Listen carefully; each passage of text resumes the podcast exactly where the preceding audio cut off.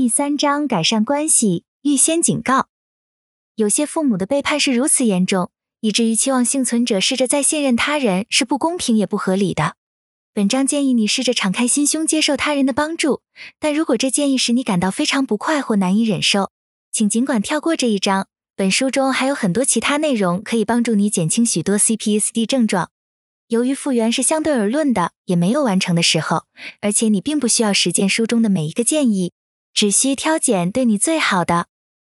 此外，如我的个人经验以及我许多的案主与网站回应者所告诉我的，真正的关系性疗愈可以来自人类以外的关系，这在哺乳类宠物身上尤其如此。它们的依附需求与设定和我们几乎相似，以至于宠物之间可以形成相互疗愈的关系。猫和狗可以是卡尔·罗杰斯 （Carl Rogers） 所说的无条件的正向关怀的极佳来源。无条件的正向关怀是孩童茁壮所必须的。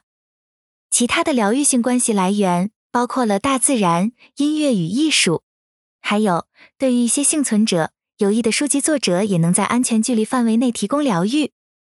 最后，即使是最令人发指的背叛，有时也会发生奇迹，使幸存者能发现一个有疗愈性的人类连结。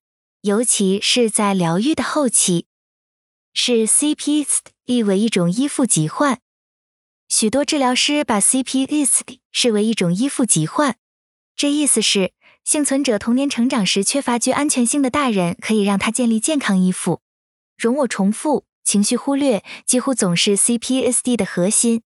情绪忽略的关键结果就是孩子在成型过程中没有人示范关系技巧，而关系技巧。是建立亲密感所必须的。当幸存者童年时的发展需求与主要照顾者练习建立健康的关系没有被满足，长大后通常会难以找到并维持健康的、有支持性的关系。社交焦虑的源头：成长过程中没有人提供可靠之爱、支持与保护的孩子，往往会对社交非常不自在。他们很自然的会变得不愿向他人寻求支持，并且不得不把靠自己当做求生的策略。对别人有需求可能会使他感到特别危险，以致幸存者很难甚至无法感受关系中的慰藉和支持。许多高功能的幸存者即使有足够的社交能力，但他们内心里也仍是如此。在结构性的情境一中，期待很清楚，共同目标比谈天更重要，且聚焦在完成任务上。然而，在没有结构的社交情境中，如参加派对或只是和他人聚聚，则可能会令人相当焦虑，因为随心的表达自我。感觉就像童年时会导致灾难的陷阱一样。无论是有结构的或随性的情境，建立关系通常需要隐藏大量的焦虑和不安。我有位案主是成功的生意人，他告诉我，在会议中我是那么的酷、冷静、镇定，有如麦克凯恩 （Michael Caine） 的风采，称得上是名副其实的舌灿莲花。我的外在像是个国王，可是内在却是个激动女王，为了自己所说所做的每件事而感到怀疑、羞耻。并因此感到痛苦。最坏的状况是，社交焦虑可能严重到成为社交恐惧，尤其是经历长期的情绪重现时，因为大量的童年虐待会给幸存者安装上人类很危险的强大程式。当我状况很差的时候，我在情绪重现时连拿垃圾出去都做不到。我还害怕我的邻居，他总是很和蔼，总是会说好话，会看出窗外，并发现我有多卑鄙可悲。更糟糕的是，我害怕他可能会想来与我互动。但数十年来，我还是会在必要的时候社交，而且似乎做得很好。无论我的内在找茬鬼认为我有多烂，甚至在没有情绪重现时，我还能看清，原来有很多人真的喜欢我。但不幸的是，这样的观点几乎无法使我感到满意或宽慰，因为在我圆滑的表象底下，我仍感受到极度的痛苦，而且不时都在计算何时可以用最不冒失的方式逃脱社交情境。关系疗愈的旅程，打开心房，接受真正的亲密感，是我漫长渐进的旅程。接下来要说的故事，是这旅程中关键的一大步。我和我的狗乔治一起坐在我家前廊，乔治是我唯一能够放松共处的对象。突然的，他挣脱了牵绳，飞奔到街道对面去追一只猫，但他还没抓到猫，就被车子撞了，还被车子的前后轮碾了过去。那是我成人后所经历最糟的一件事。当我的惊吓解离褪去后，就深陷在被抛弃的复杂情绪中，不止震惊心碎，我同时还感到恐慌、口齿不清，就像我小时候觉得受不了时一样。而且在房间里躲了三十六小时，逃避接触我那酒肉朋友型的室友。当时我二十八岁，仍然彻底害怕显现出我的任何脆弱。我所有的人际关系都建立在讨好他人的行为，以及我是个有趣家伙的表象。而此刻，我什么笑话也没有。我不可能让他人看到我这种令人反感的状态。我睡不着，而随着睡眠不足越来越严重，我开始害怕我真的要疯了。然而，却突然来了个奇异恩典，它就隐藏在我通常厌恶的形态中，那是深深的臣服于哭泣的恩典。长长的啜泣带来的释放，是我所经历过最大的抚慰。那是我在第十一章以及贯穿全书所谈及的释放。把眼泪哭出来时，我知道我会没事。并且知道我不会发疯，我可以用我有生以来所知最真实的，或许可说是感官性的自尊感觉来面对我的室友。从那时候起，我知道我想要更多这种极为疗愈的眼泪。疗愈把我们困在孤独中的羞耻感。然而，我很快的发现，我的眼泪一直都卡住了，或者至少从我六岁开始，那是我最后一次记得的哭泣。进一步的阅读和研究引导我去寻求帮助。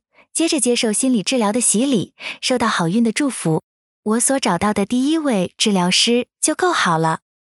这是我成就的里程碑。然后它发展成一条漫长曲折的旅途，去寻找各种疗愈者、治疗师、治疗团体、更深的友谊，以求得到更多关系性的协助。这段经验从极为有益到反效果都有，但随着时间过去，却是越来越有帮助。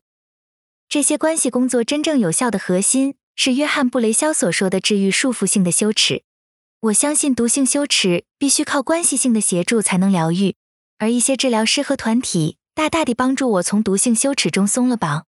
那毒性羞耻曾使我只要无法完美就想要躲起来，同时我学到了真正的亲密感，与我分享了多少自己的脆弱极其相关。当我持续练习情绪的真诚，我的孤独感就开始如冰融化。有个重点是要治愈毒性羞耻，团体治疗可以比个人治疗更强大。这是因为比起个人治疗，在团体中通常大家都更有共同的脆弱感。此外，怜悯有相似苦难的人，有时自然而然的会使我们怜悯起自己。疗愈性的关系体验大幅强化了我的自我怜悯，其效果更胜于靠自己。还有，我相信自我怜悯不足是最糟糕的一种发展停滞，而修复自我怜悯是有效疗愈的关键。事后我可以看清楚，当我的自我怜悯增加，我的毒性羞耻就减低。神经科学的现代发展请见爱的概论认为，我们自己调节情绪和安抚自己的能力本质上是有限的，而越来越多的研究指出，我们消化痛苦情绪的能力可以透过安全的与他人沟通而得到提升。找到够好的关系性协助，我在第十三章提供了如何找到够好的治疗师建议，我也会更深入的说明治疗性关系疗愈。来帮助你了解什么是对治疗师的合理期待。我认识一些运气不错的幸存者，他们能够得到这类的关系性疗愈，无论是来自伴侣或是朋友。而这伴侣或朋友通常会有够好的父母，或是自己也走过疗愈之路。另外，依附理论专家研究发展了一个赢得的依附 （Earned Secure Attachment） 的概念，用以描述疗愈足够的状态，也就是 CPSD 的依附疾患能大幅痊愈。痊愈的证据。通常是幸存者能建立至少一个有支持性的、够可靠的关系。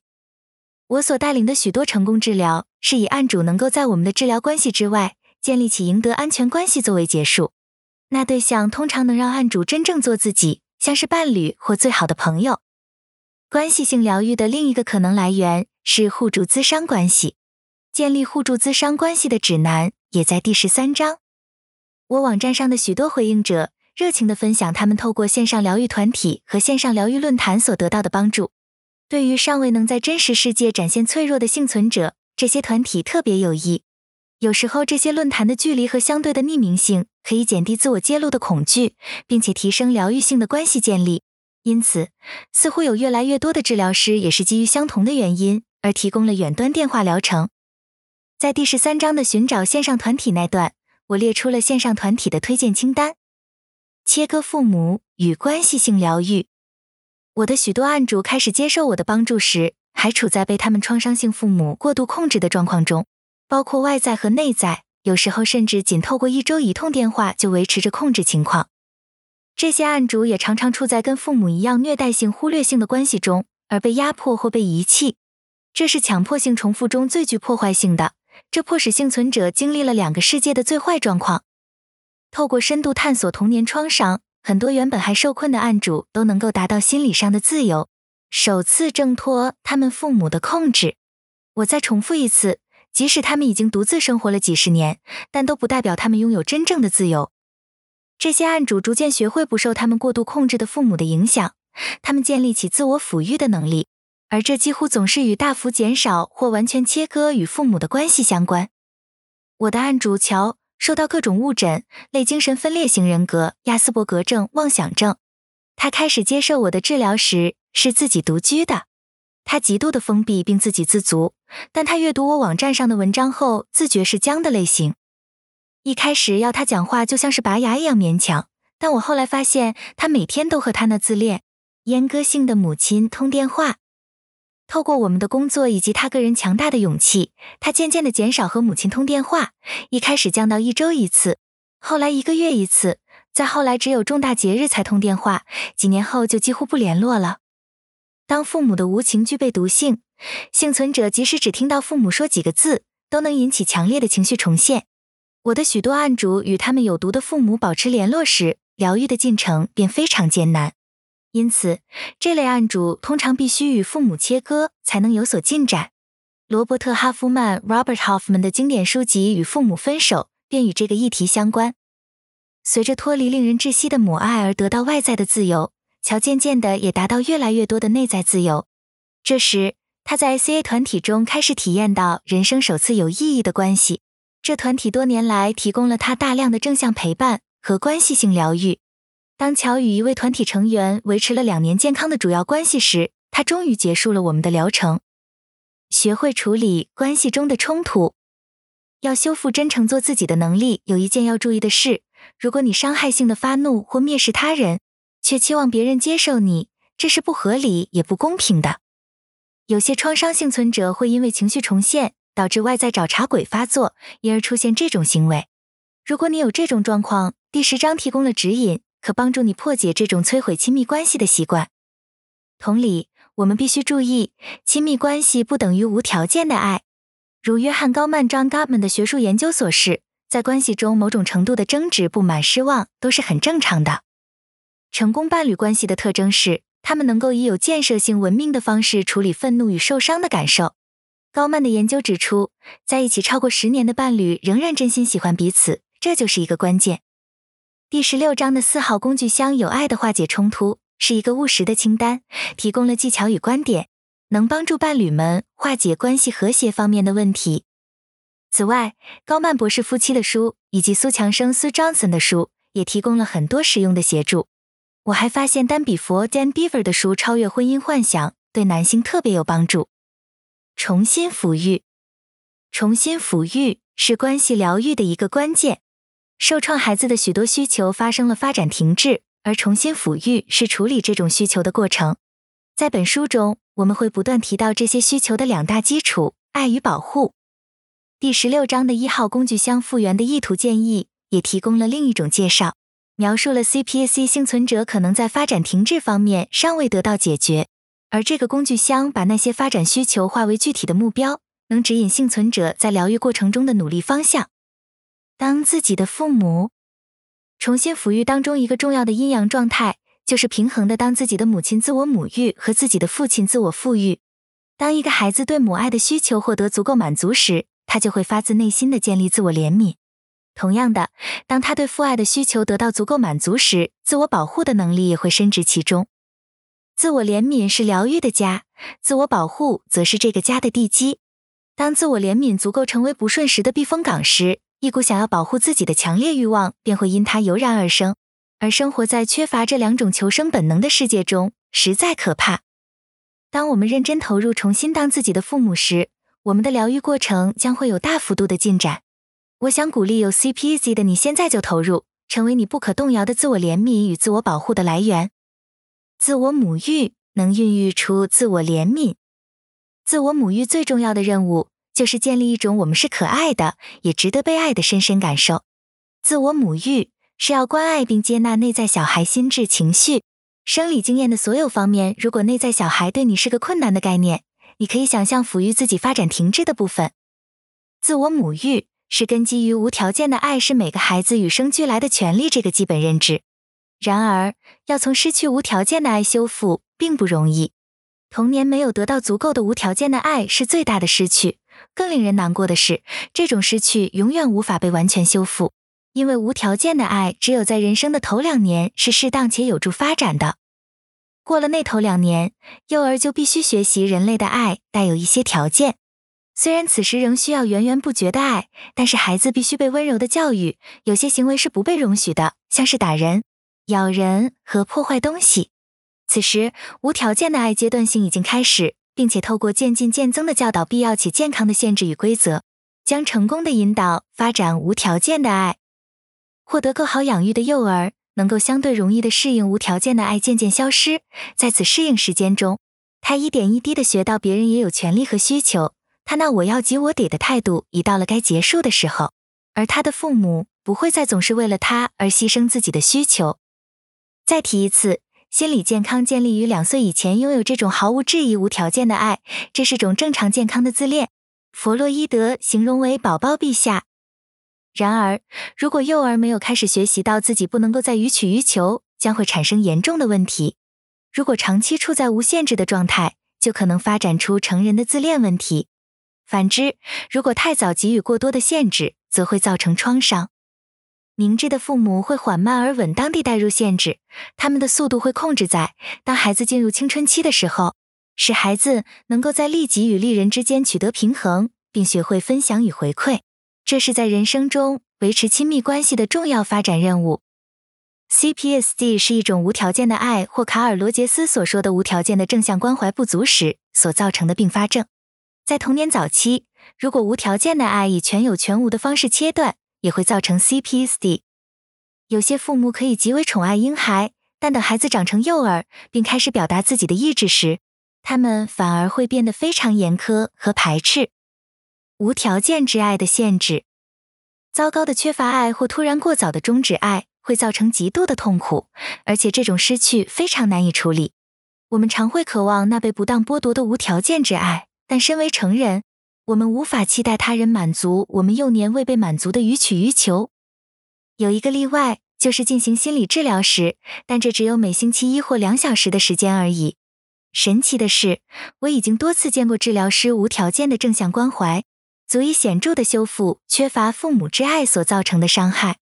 治疗师一致的足够的关心，能唤醒发展停滞的需求，使幸存者能够以足够的无条件之爱来拥抱自己。幸存者常常苦于管理可被理解却不实际的渴求，也就是渴望从朋友或伴侣得到永恒的无条件之爱。有如幼童，我们终究必须接受成人之爱的限制，这在爱情中尤其如此。在爱情中，无条件之爱的狂喜很少能维持一年以上，然后因为伴侣们各自的需求不同，他们将无可避免地开始对彼此感到挫折。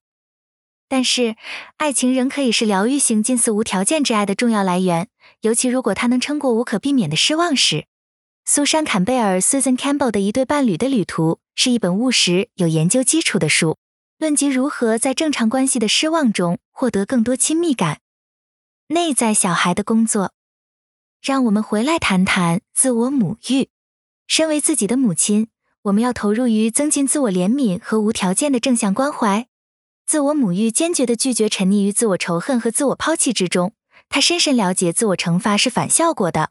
一旦了解耐心与自我鼓励比自我论断和自我拒绝更有助于疗愈修复，我们便更能够做到这些。要提升自我母育的技巧，你可以想象在心中创造一个安全的地方，那是你的内在小孩和现在的你永远受到欢迎之处。用对自己一样的温柔之心。欢迎着孩子进入你现在的成人身躯，向他展现这里是一个受到温暖、有力成人所保护的滋养之处。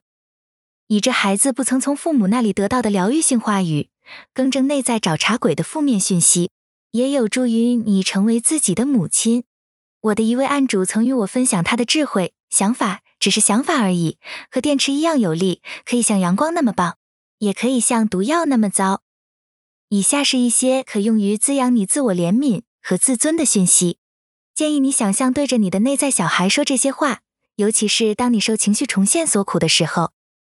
我好庆幸你出生了，你是好人。我爱真实全部的你，并且尽我所能永远支持你。无论何时你觉得受伤或不高兴，你都可以来找我。你不必完美才能得到我的爱与保护。我能接受你一切的感受。我总是很高兴见到你。你生气没关系，我不会让你伤害自己或别人。你可以犯错，错误是你的老师。你能知道你需要什么，并且求助。你可以有自己的喜好与品味。看着你令我欣喜。你可以选择自己的价值。你可以选择自己的朋友，而且你不必喜欢每一个人。你有时候会觉得困惑、不确定，不知道所有的答案，但没有关系。你使我感到骄傲。自我富裕与时光机救援任务。很多被遗弃的孩子成年后会觉得这世界很危险，因为他们缺乏保护自己的能力。自我母育聚焦在疗愈忽略造成的创伤，自我复育则是疗愈无法保护自己免于虐待所造成的创伤。自我复育是企图建立为自己说话的能力。以及自我保护的能力，这包括了学习有效的对抗外在或内在的虐待，还有为成年孩子的权利挺身而出。这在第十六章的二号工具箱有所说明。许多幸存者能从自信表达训练的课程和书籍中获益。我最喜欢的自我复育练习之一是时光机救援任务，我用它帮助了我自己以及我的案主。帮助案主的时候，我用它打造一个过程，让案主击退常伴随情绪重现而来的巨大无助感。以下是我用来帮助自己和案主的一个版本。我告诉内在小孩，如果时光旅行是可能的，我会旅行到过去，并阻止我父母的虐待。在这当中，我会说这样的话：我会打给幺幺零，我会通报社会局。如果他们要打你，我会抓住他们的手臂，把他们的手臂反折到背后，我会捂住他们的嘴。这样他们就不能吼你或挑剔你。我会把他们的头套起来，这样他们就不能表现不满或是瞪你。我会不给他们吃甜点，就要他们去睡觉。无论你想要我怎么保护你，我都会做到。这样的想象常常能使我逃离恐惧和羞耻，有时候甚至能使内在小孩愉快地笑出来。有时我会以此作结。我告诉内在小孩，我会通报有关单位，这样父母就会被送去接受咨商辅导。学学怎么当更好的父母，或者我会说，如果可以的话，我会在那些糟糕的事情发生前就带他到未来和我一起生活。我提醒他，他事实上就和我一起活在现在。我会永远尽全力保护他。我们现在拥有强而有力的身躯、更好的自我保护技巧，以及能够保护我们的同伴和法律系统。当幸存者持续一致地欢迎内在小孩的全部。这孩子就会觉得越来越安全，并且变得越来越有生气，也能够自我表达。当他体会到他的成人自己总是会保护他时，他会觉得够安全，可以开始使用他与生俱来的生命力、玩性、好奇心和自发性。代理团的重新抚育，重新抚育的最佳状态是一种阴阳动态，平衡着受他人重新抚育和自己重新抚育两者相互提升的过程。重新抚育有时候需要由他人开始，并且由他人示范，像是由治疗师、赞助者、慈爱的朋友、支持性的团体来示范如何自己重新抚育，或者有许多幸存者是透过我某位案主所说的书籍社群，直觉自发性的接受他人的重新抚育。那些作者鼓励他们重视自己、支持自己，使幸存者得到重新抚育。爱丽丝是个幸存者，她的家庭对她造成了全面性的童年创伤，这使她很快的学到，向他人展现脆弱是危险的、愚蠢的、不用考虑的。然而，他依然渴望得到那些被不公平剥夺的支持与帮助。这种渴望在觉知层面的展现，使他被那些自助书籍所强烈吸引。透过阅读非常多的心理学知识，他终于得到了足够帮助，能思考也许真的有仁慈、安全。能帮助的真人存在，并接受一些非常有帮助的治疗。第十五章的阅读治疗内涵，我最喜欢也乐意推荐的自助疗愈书。在我能够克服恐惧与尴尬而投入治疗之前，我自己也花了很长一段时间慢慢阅读和参加讲座。如先前所说的，我很幸运的能够找到够好的治疗师，帮我把关系性的疗愈提升到另一个层次。心理治疗让我内化并模仿我的治疗师，像他那样一致且可靠的站在我自己这边。然后，这导致我被更安全、更真正亲密的友谊所吸引，而我在许多案主和朋友身上也看到了同样的结果。后来，我达到了我在治疗关系以外首次的赢得安全依附，于是治疗关系不再是我能得到深度、有意义连结的唯一来源。我相信，从他人得到父育和母育般的支持，这种需求是一辈子的，并不仅限于童年。很幸运的。在多年后，我体验到他人多重层次的重新抚育，我称之为代理团的重新抚育。我对代理团的重新抚育的概念是，一群朋友有各种不同的亲密层级。我自己的重新抚育委员内部小圈圈，包括了我五位最亲近的朋友。我认为这内部小圈圈是我可以无话不谈、卸下心防的人。这个圈子内有我的妻子、一位治疗师友人、我的运动伙伴，以及我长期参与的男性团体中的两位成员。在这个圈子外围还有一些人，如果我能够多见到他们的话，他们也可能纳入内部小圈圈里。在这个圈圈外是各种关系，属于比较没那么亲密但仍有意义的。再往外一圈是过去很亲密但现在不常见到的人，而我现在透过想象他们关心我，便可以得到慰藉。我已过世的祖母、三位前治疗师、两位陆军伙伴、高中与大学的朋友，我在澳洲十年时的四位最要好朋友都在这个圈子内。再往外一圈是我的医护师，我偶尔造访的身体工作者，一些治疗师同僚，以及常帮我替儿子选书的睿智老图书馆员。往外再一圈是我一起运动的朋友，我儿子朋友的父母，还有一些邻居。和那些人接触不会使我感到特别脆弱，而且我们之间有一种轻松的感觉，能帮助我在整体上有归属感。最外圈是偶尔碰到的陌生人，有时候在一些机缘下。我有幸能和他们产生自在舒服的互动。我知道许多幸存者因着有效的复原工作，使他们从他人那里得到了足够的爱，于是他们对帮助与支持的童年饥渴得到了显著的满足。像我一样，他们的代理团从第一个够亲密的人开始，再把自己算进去，这代理团就有两个人了。然后这代理团可以慢慢的一段友谊一段友谊的建立起来。自我关系与他人关系之道。于是，透过他人的安全帮助，我们的复原疗愈会在各个层面提升。然而，再说一次，曾遭遇特别严重背叛的幸存者，可能需要先改善其他层面，才能够承担展现脆弱的风险，并愿意接受关系性的帮助。此外，深度的复原和健康的人性存在，通常是自助与他助的混合体。关系工作有助疗愈家庭遗弃的初始创伤。自我工作则能降低因童年模仿父母遗弃自己所造成的自我遗弃。也就是说，你花越多的时间练习本书所提出的各种自我照顾方法，你就会花越少的时间在自我遗弃上。持续下去，自我照顾会变成无价、无可取代的习惯。在进阶的疗愈中，自我帮助和关系支柱混合成了重要之道。道是相反又互补的阴阳结合。关系性疗愈之道涉及了在健康独立和健康依赖两者中取得平衡。对于幸存者，疗愈会发生在当你改善了自己支持自己的能力，进而使你能选择接受他人的注意关系时。有时候与他人建立了安全有支持性的关系，同时也会促进你更好的自我支持。然后这会使你减少惯性自发的自我遗弃。锦上添花的是，这会促进你的社群发展。那是你童年时被不公平的剥夺的重要人生资源。我们越能自我支持，就会吸引越多支持我们的人。我们越受到他人支持，我们就越能支持自己。我们进入这个道，有时候是始于自己的努力，有时候则是幸运的找到支持我们的朋友或专业助人者。对于许多幸存者来说，在尚未能够清明的选择安全有益的支持前，我们必须先做大量的自我帮助工作，才能接受他人关系的支持。